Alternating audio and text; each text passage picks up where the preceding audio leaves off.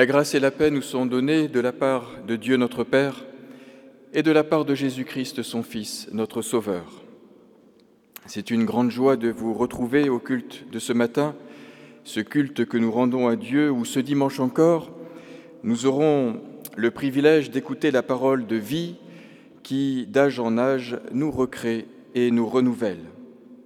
Et puis ce culte est un culte particulier J'en informe celles et ceux d'entre vous qui ne le savent pas déjà, puisque Sandrine Landau termine aujourd'hui les 18 mois de stage qu'elle a accomplis dans notre paroisse. Et il ne lui a pas fallu davantage de temps pour se faire adopter de tous et de toutes grâce à ces multiples charismes qui se sont révélés au fil des jours et au fil des semaines, au fil du temps. Alors le mot charisme, c'est un très vieux mot qui plonge ses racines dans le grec du Nouveau Testament. On le trouve d'abord dans les évangiles, à propos de Marie, la mère de Jésus. Souvenez-vous, c'est ainsi que l'ange Gabriel la salue. Réjouis-toi, Marie, pleine de grâce, car le Seigneur est avec toi. Eh bien, ce mot que nous traduisons par grâce est en fait le mot charisme, charisma en grec. Réjouis-toi, tu es pleine de charisme, le Seigneur est avec toi. Et on retrouvera ce mot aussi beaucoup dans les lettres de Paul, quand il parle des différents charismes qui animent les servantes et les serviteurs, qui édifient la communauté chrétienne. Eh bien, après 18 mois d'un stage pleinement réussi, on peut dire que Sandrine, comme Marie, comme les premiers apôtres, est pleine de grâce. Le Seigneur est avec elle et c'est une grâce qui nous a été faite de l'accueillir parmi nous et de continuer avec elle un certain nombre de mois et d'années, nous l'espérons, puisqu'elle est nommée ici comme pasteur à mi-temps dans le centre-ville rive gauche.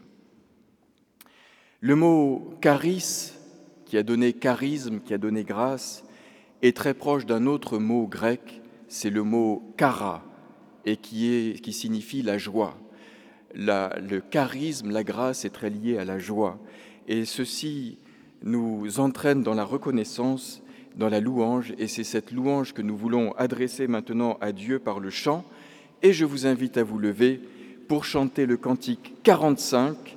Certes, ces choses belles de louer le Seigneur, son nom est dans mon cœur comme une aube nouvelle. Et nous le chantons en entier.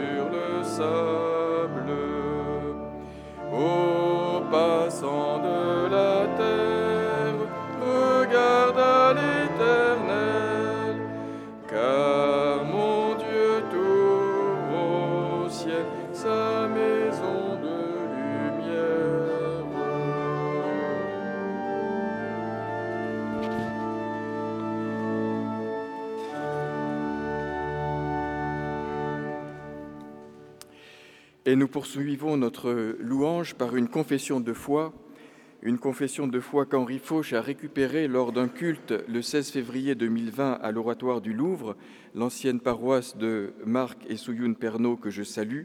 Et euh, Henri m'a communiqué cette confession de foi qu'il a utilisée lors d'un culte qu'il a présidé la semaine dernière à la petite salle de culte de Noirmoutier. Je le dis pour souligner à quel point voilà, chacun d'entre nous a des charismes et porte la parole là où il est.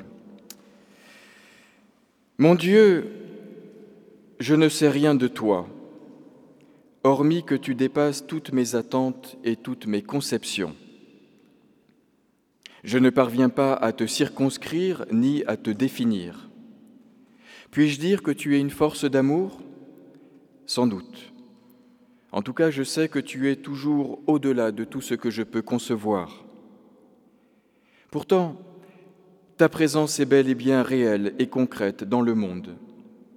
À travers cette création splendide dont nous sommes une petite fraction, à travers l'exemple de ton Fils, qui est allé jusqu'au bout de son engagement d'amour et de justice, à travers enfin cette espérance que tu mets en nous, même lorsque tout va mal. Non, tu n'es pas une idée lointaine, abstraite, ignorante de nos vies. Tu es à nos côtés chaque jour, à chaque instant.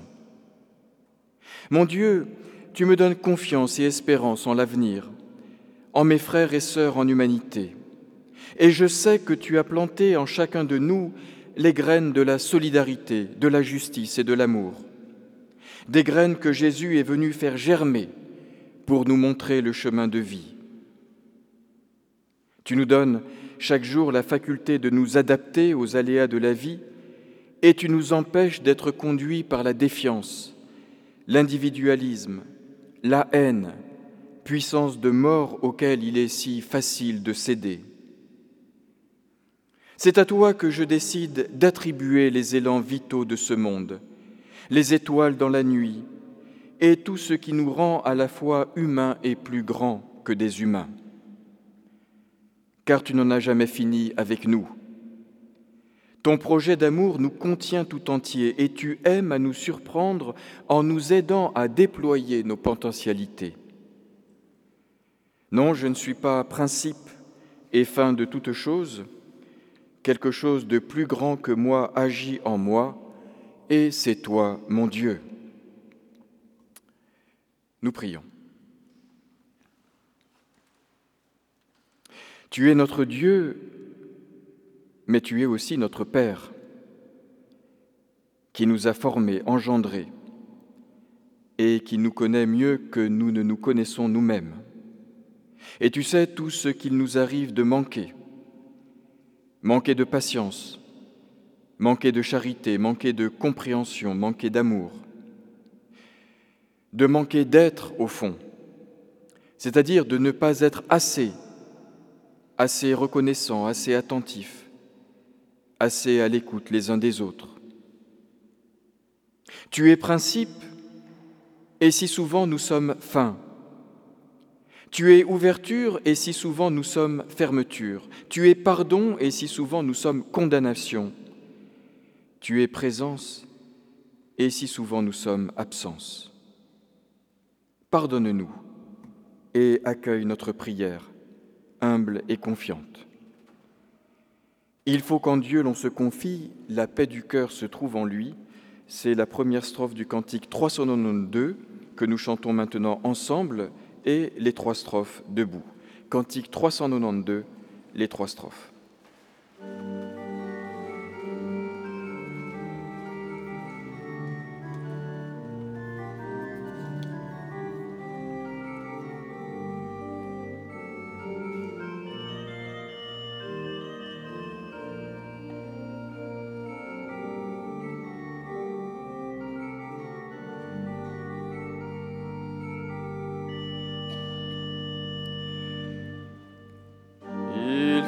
Qu'en Dieu l'on se confie, la paix du cœur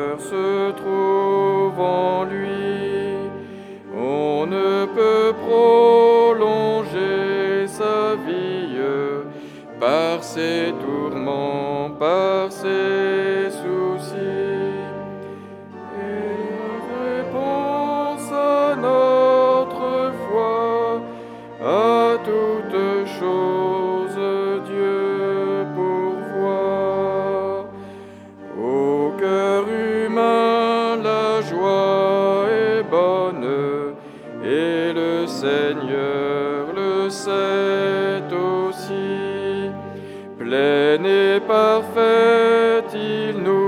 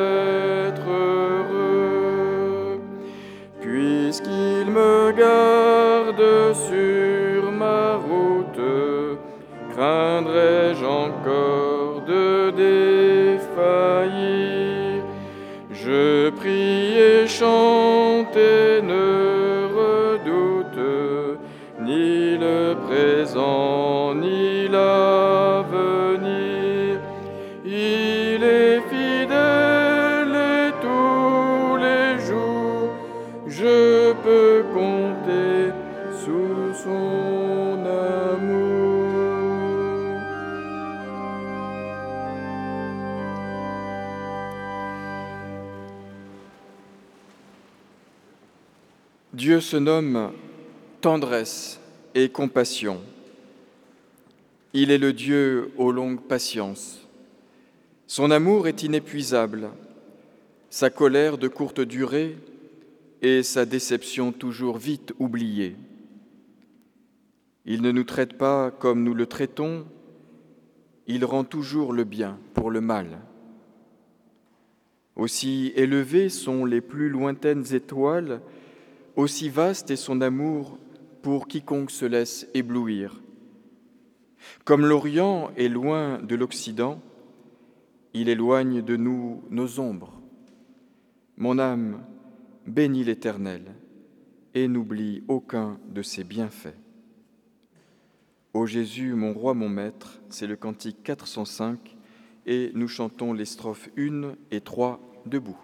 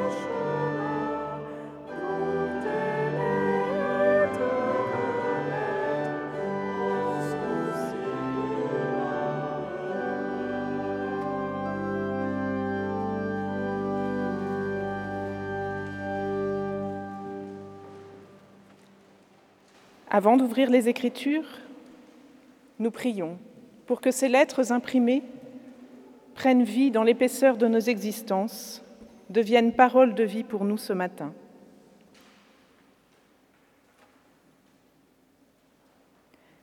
Éternel, nous te prions pour que ce matin, ton souffle vienne réveiller, relever nos cœurs, afin qu'ils deviennent terre fertile pour ta parole, pour qu'elle y germe, qu'elle y croisse et qu'elle y porte du fruit. Ne nous laisse pas nous durcir dans ce que nous croyons savoir de toi, de nous et des autres. Donne-nous l'intelligence et l'amour nécessaires pour entendre ce que tu veux nous dire de beau et de bon pour notre vie, car tu as les paroles de la vie éternelle. Amen.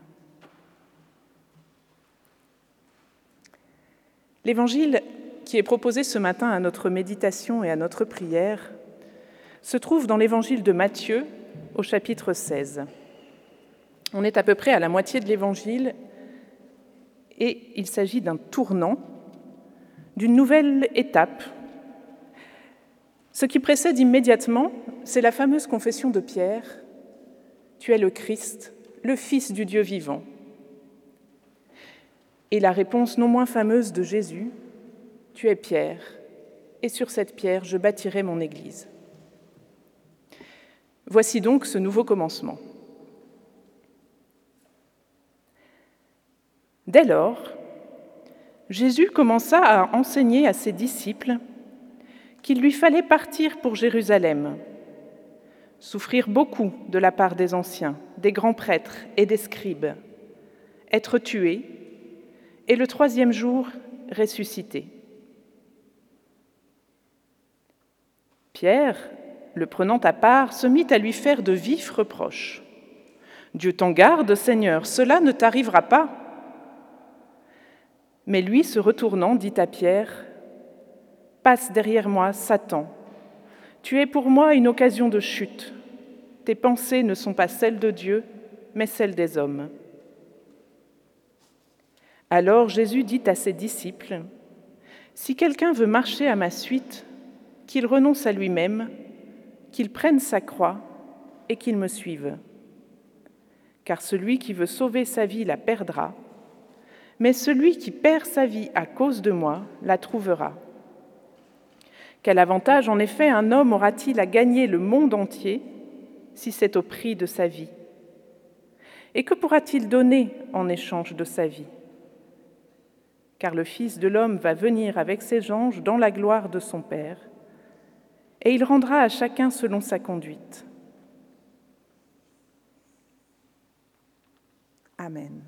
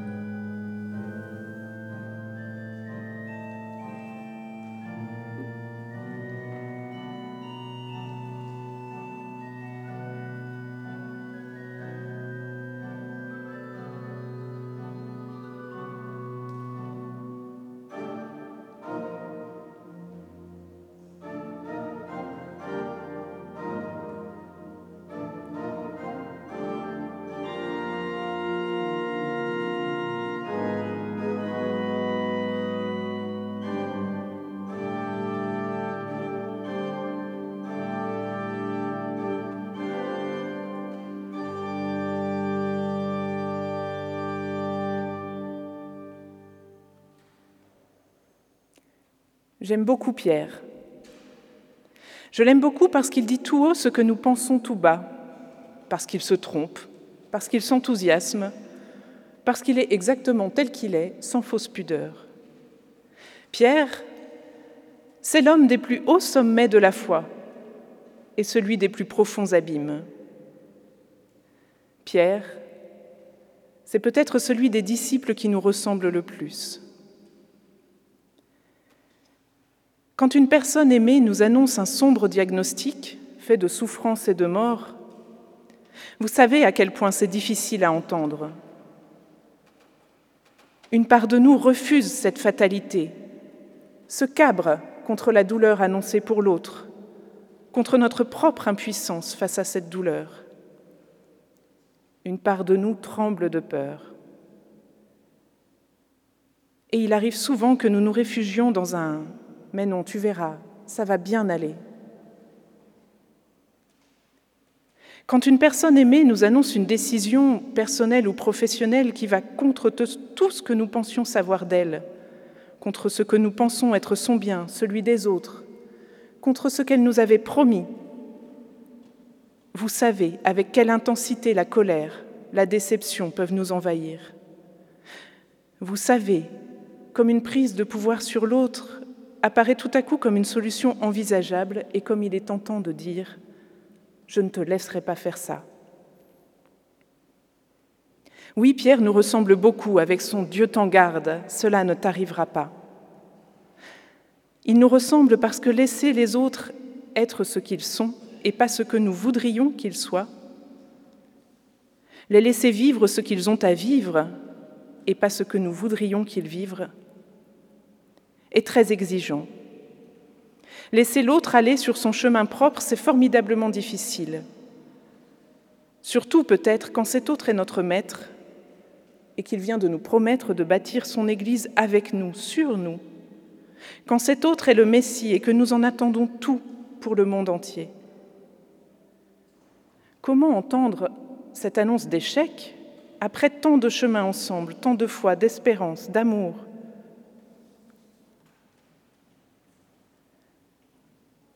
Pour lui dire ce fameux Dieu t'en garde, ça ne t'arrivera pas, Pierre prend Jésus à part. Il emmène Jésus ailleurs que là où il était. Il l'emmène peut-être même assez vigoureusement.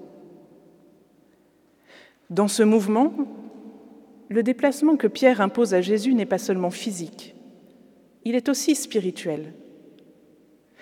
Pierre emmène Jésus avec lui dans un lieu où la parole de vie est déformée par la peur de la souffrance et de la mort, dans un lieu où la relation est déformée par la prise de pouvoir qui découle de cette peur. Entendons-nous bien, la peur est parfois utile, la peur pour l'autre. Si cet autre a quatre ans qu'il veut apprendre à voler en se lançant du balcon du dixième étage, vous avez raison d'avoir peur et vous avez raison de l'en empêcher. Si cet autre a 30 ans, qu'il a des milliers d'heures de vol derrière lui et qu'il vous annonce qu'il veut devenir pilote, la situation est très différente. Il arrive que la peur prenne trop de place, qu'elle devienne paralysante, et alors elle déforme tout. Elle donne l'illusion de savoir ce que l'autre doit être, ce que l'autre doit faire mieux que lui. Elle pousse à la prise de pouvoir sur lui au nom de son bien. Et c'est bien ce qui arrive à Pierre à ce moment-là. En langage biblique, cette déformation de la parole de vie en parole de mort, ça s'appelle le péché. C'est ce que fait le serpent dans le récit de la Genèse. C'est ce que fait le diable dans la tentation du Christ au désert. C'est ce que fait Pierre ici. Lui qui n'a entendu que l'annonce de l'échec et pas l'annonce de la résurrection. Là où le Christ annonçait certes l'inanité des espoirs de le voir être un Messie politique triomphant, mais aussi la bonne nouvelle que la mort n'aura jamais le dernier mot. Pierre n'a entendu que la mort. Quelle torsion, quelle confusion qui le fait présenter ce qui vient de sa peur comme la volonté de Dieu. Comment sortir de cette confusion? Comment remettre droit ce qui est tordu? Par la parole, encore et toujours, par une parole tranchante qui recrée l'espace nécessaire pour que la vie circule de nouveau. Passe derrière moi Satan ou va-t'en derrière moi Satan. Jésus voit très bien ce qui est en train de se jouer pour Pierre. Et il le dit, il le met en mots. Satan en hébreu c'est l'adversaire, c'est l'ennemi.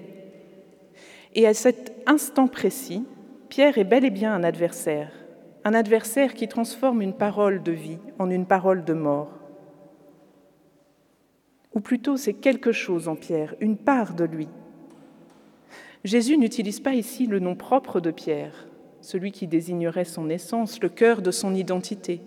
Il utilise le nom commun, Satan, adversaire, pour désigner simplement le rôle qu'il est en train de jouer à ce moment précis, en sortant de son chemin et en faisant sortir Jésus du sien.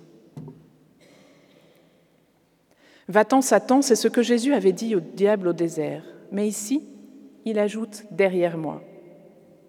Et dans tout l'évangile, ce derrière moi, c'est la marque de la relation entre Jésus et ses disciples. Il les a tous appelés ainsi. Viens derrière moi, viens à ma suite. Jésus ne repousse donc pas Pierre. Il nomme la confusion qui le submerge et il lui propose de se remettre à sa suite sur le chemin de vie. Venir derrière quelqu'un, venir à sa suite, ça n'a pas l'air très libérateur à première vue. Et on pourrait penser que Jésus répond à la tentative de prise de pouvoir sur lui de Pierre par la réaffirmation de son propre pouvoir sur Pierre. La question serait alors de savoir qui a le pouvoir sur qui, qui est le plus fort. Mais ça, ce n'est pas l'Évangile, ce n'est pas ce que nous a montré le Christ. Il nous faut donc chercher un tout petit peu plus loin. Jésus développe à l'attention de ses disciples ce qu'il vient de dire à Pierre. Si quelqu'un veut venir à ma suite, qu'il renonce à lui-même, qu'il prenne sa croix et qu'il me suive. Quel programme Ça ne fait pas très envie. Si quelqu'un veut venir à ma suite, est-ce que ça serait une sorte de condition, de test de passage? Est-ce qu'il faut écrire une lettre de motivation pour devenir disciple du Christ? Évidemment pas.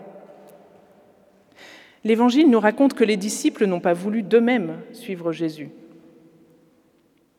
Il les a appelés de cette parole Viens derrière moi.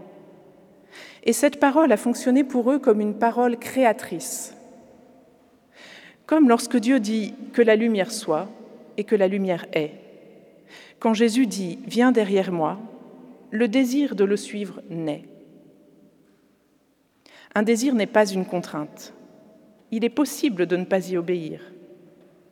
Et c'est bien ce qui s'est passé pour beaucoup de gens à l'époque, c'est ce qui se passe pour Pierre dans notre récit, c'est ce qui se passe encore pour nous parfois.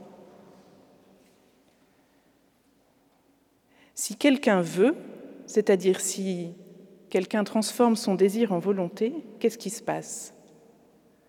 Jésus dit que si quelqu'un veut me suivre, alors qu'il me suive disent nos traductions. En français, ça sonne un peu absurde, mais en grec, ce sont bien deux verbes différents. Et on pourrait dire aussi, si quelqu'un veut venir derrière moi, alors qu'il se mette à mon école. Car le second verbe veut dire suivre comme un enfant suit ses parents, comme un disciple suit son maître. C'est une marche d'apprentissage, un apprentissage bien compris qui vise à inspirer pour rendre libre. C'est une marche de libération et pas d'asservissement. C'est confirmé par les deux autres actions qui sont annoncées par Jésus. Celui qui veut venir derrière moi, qu'il renonce à lui-même. Ce à quoi Pierre doit renoncer, c'est ce qui a failli l'engloutir ce jour-là, la peur de voir le maître échouer et le laisser seul et abandonné. Cette peur qui lui a fait dire non, ça ne se passera pas comme ça. À la suite de Pierre, Jésus nous appelle à renier nos idées toutes faites sur ce que nous sommes ou sur ce que nous devrions être, sur ce que sont ou sur ce que devraient être les autres, sur ce qu'est ou devrait être Dieu. La deuxième chose, c'est celui qui veut venir derrière moi, qu'il soulève sa croix. La croix, bien sûr, c'est la souffrance qui peut nous écraser. Jésus prend en compte cette souffrance qui fait bel et bien partie de nos existences. Qui d'entre nous n'a jamais souffert? Jésus n'invite pas à rechercher la souffrance, à se réjouir de sa présence. Mais il promet que cette souffrance ne nous écrasera pas, qu'elle n'aura pas le dernier mot sur notre existence. Parce qu'à la suite de Pierre, nous sommes invités à mourir à ce qui nous pèse pour laisser place à ce qui fait vivre, à soulever ce qui cherche à nous écraser pour nous relever et nous remettre en marche. Avec l'arrestation et la mise à mort du Christ, Pierre mourra à l'image d'un Messie tout-puissant. Avec l'expérience de son triple reniement, il mourra à l'image de lui-même, comme le disciple infaillible. Avec la résurrection, il mourra à l'idée d'un Dieu vengeur qui lui ressemblerait. Toutes ces morts sont nécessaires, elles laissent de la place elle laisse de la place pour une naissance, pour la naissance d'un homme qui se sait faillible et aimé, et que cette expérience transforme au point qu'il la partage avec d'autres, et que sa voix porte jusqu'à nous aujourd'hui. Jésus, ce jour-là, n'a pas condamné Pierre, il l'a regardé là où il en était. Il l'a aimé précisément au cœur de ses contradictions, de ses peurs et de ses impasses, et il l'a remis sur le chemin. Oui, j'aime beaucoup Pierre et je lui suis reconnaissante. Comme lui, je suis loin d'être parfaite. Nous sommes loin d'être parfaits. Comme Pierre, je suis, nous sommes aimés de Dieu, et cet amour nous donne la force de renier ce qui nous bloque, de soulever ce qui nous écrase, et de marcher à nouveau sur notre chemin. Et comme Jésus a besoin de Pierre pour bâtir son Église, il a besoin de nous et il nous dit, vous êtes pierre, et sur cette pierre, je bâtirai mon Église avec vous. Amen.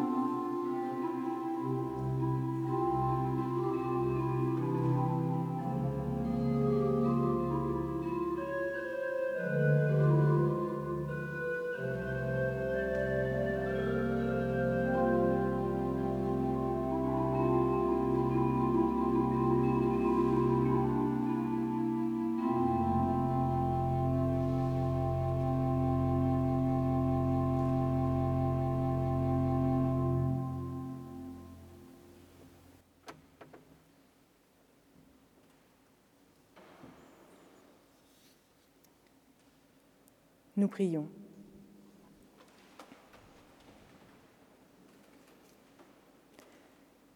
Seigneur, que savons-nous de ton accueil tant que nous ne déchargeons pas sur toi nos fardeaux? Tant que nous ne te confions pas nos infirmités, à toi qui es venu les porter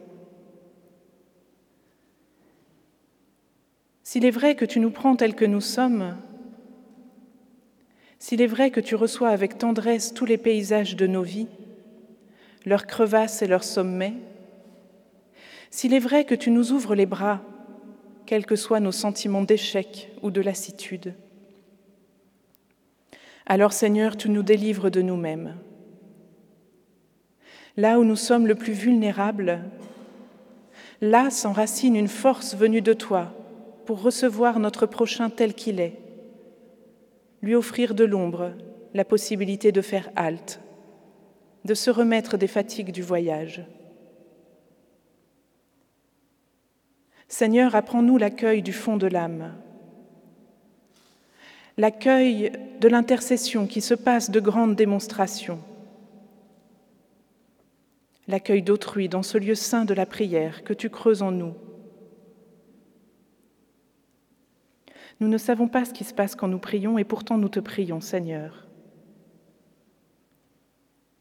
Ce matin, nous voudrions particulièrement te confier en ces temps incertains de rentrée les enfants, les jeunes, les étudiants qui ont repris ou qui vont reprendre le chemin de l'école et des études, ainsi que toutes les personnes qui les accompagnent et qui font au mieux avec les circonstances qui compliquent la vie quotidienne.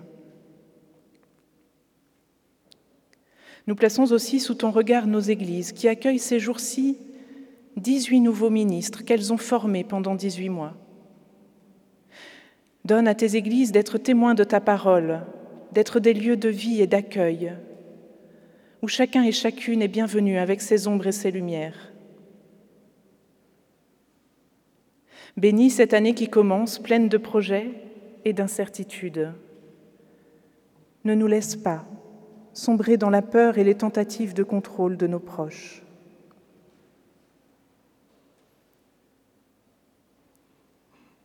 Et toutes nos prières, nous les rassemblons dans celles que Jésus nous a enseigné à dire et à dire ensemble. Notre Père qui es aux cieux, que ton nom soit sanctifié, que ton règne vienne, que ta volonté soit faite sur la terre comme au ciel. Donne-nous aujourd'hui notre pain de ce jour. Pardonne-nous nos offenses, comme nous pardonnons aussi à ceux qui nous ont offensés. Et ne nous laisse pas entrer dans la tentation, mais délivre-nous du mal, car c'est à toi qu'appartiennent le règne, la puissance et la gloire, les siècles et des siècles. Amen.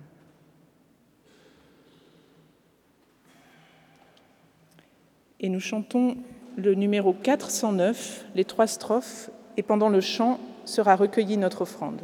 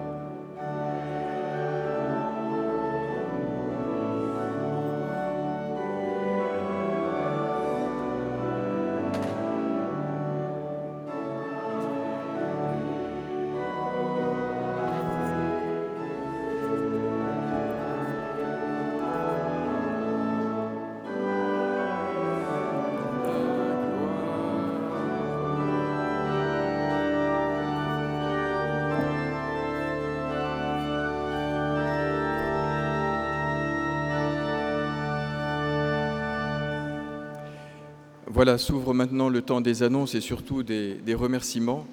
Alors vous savez que, ou vous ne savez pas, que avant d'être stagiaire ici à la paroisse Saint-Pierre, Sandrine était assistante à la faculté de théologie de Michel Grandjean. Et après qu'elle ait choisi d'interrompre en fait son doctorat pour euh, entamer ses études et son stage pastoral, à la faculté de théologie, on t'a offert la robe pastorale que tu portes aujourd'hui. Donc, c'est poser la question de savoir qu'est-ce qu'on pouvait offrir après une robe pastorale. C'est évidemment un vélo, parce qu'aujourd'hui, euh, si les robes sont absolument indispensables, quand on est pasteur en vieille ville, le vélo l'est tout autant et chaque jour. Donc, la paroisse est très heureuse de t'offrir ce vélo parce que je dois dire que le jour où je t'ai vu arriver sur le tien, je me suis dit qu'il y avait eu une certaine évolution dans euh, la construction des vélos et que ce ne serait pas un luxe de t'offrir un vélo qui ressemble à un vélo. C'est l'occasion de saluer, puisqu'il y a un, porte-enfant sur ce vélo, tes enfants, évidemment, euh, Myriam et Esther et Simon, et ton mari Pierre-Yves qui sont là euh, aujourd'hui. Et oui, vous pouvez venir si vous voulez vous approcher, c'est possible.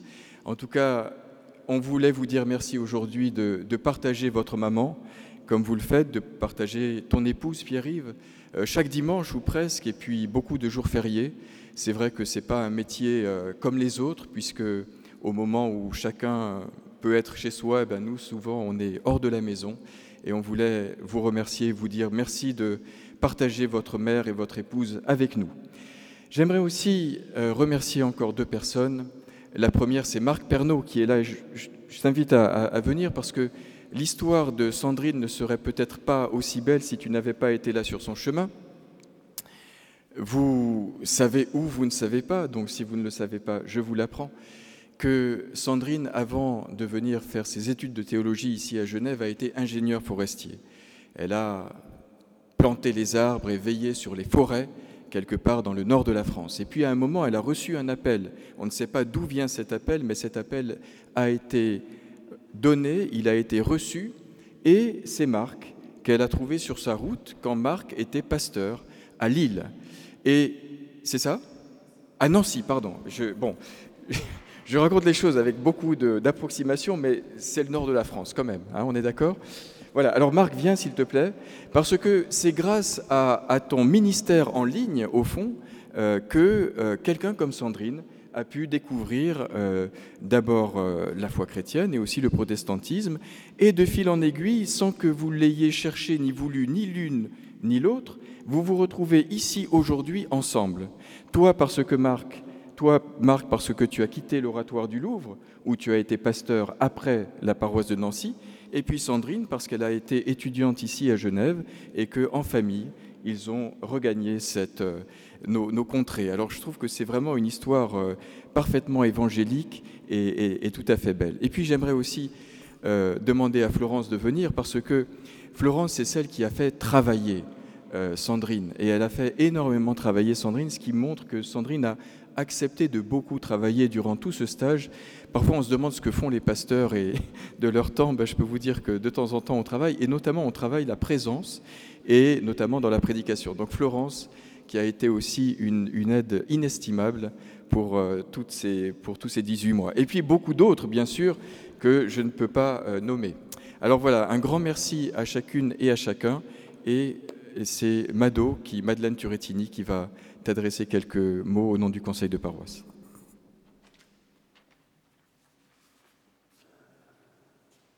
contrairement à Emmanuel, je ne parle pas sans notes. Ah oui, mais j'ai répété. Ah bon Ma chère Sandrine, c'est au nom du conseil de paroisse que j'aimerais te remercier de tout ce que tu nous as apporté au cours de ton stage à Saint-Pierre. Nous avons eu un immense plaisir à t'avoir parmi nous. Ta présence, toujours discrète, nous a accompagnés pendant les séances du conseil. Tes prédications ont toujours été riches, profondes et personnelles. Au commencement de ton stage, on sentait ta timidité. Puis tu as pris de plus en plus d'assurance. Mais il faut reconnaître qu'Emmanuel ne t'a rien épargné. Très vite, il t'a amené à célébrer un culte radio-télévisé ou télé, euh, enfin, je ne sais pas si c'était la radio ou la télévision, mais en tout cas, c'était déjà une première épreuve. Puis, tu as officié lors du culte de longue veille à Noël devant une cathédrale pleine à craquer. Pour une personne qui craignait de se montrer, ce fut une sacrée épreuve, pour ne pas dire une épreuve sacrée. Mais bien on a pris à Emmanuel, car tu as gagné en confiance, et très vite nous avons oublié que tu étais là comme stagiaire, tant tu faisais partie de notre paroisse. Et à vrai dire, ma chère Sandrine, si je pense à toi aujourd'hui, ce sont ces deux mots qui me viennent à l'esprit, discrétion et présence. Tu es, tu es d'une immense discrétion et ta présence est très forte. Tu ne te mets jamais en avant, mais tu es là, attentive aux autres, à l'écoute de ce qui se passe, riche de tes connaissances, tant humaines que théologiques. Aujourd'hui, tu es nommé dans la région, et c'est une immense joie pour nous de penser que tu vas continuer à nous accompagner dans ce chemin plein de surprises qu'est une vie de paroisse. Tu le sais, ce n'est pas toujours un long fleuve tranquille, particulièrement à Saint-Pierre, mais c'est toujours passionnant. Bienvenue, ma chère Sandrine, dans ce nouveau poste, dans cette région, dans cette paroisse qui est déjà la tienne.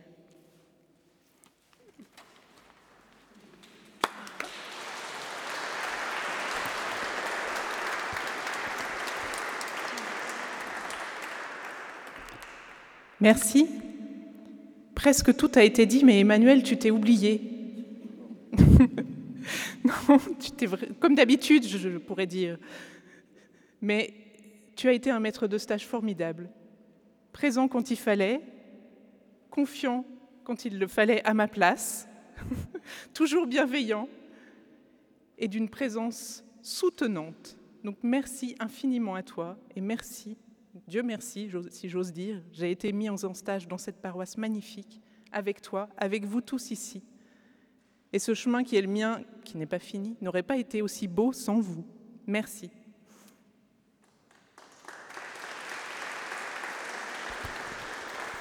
Voilà. En tout cas, tu es la, la démonstration vivante que ce n'est pas toujours compliqué à Saint-Pierre, ça peut être très simple. Voilà. Ça, je crois qu'il faut le souligner.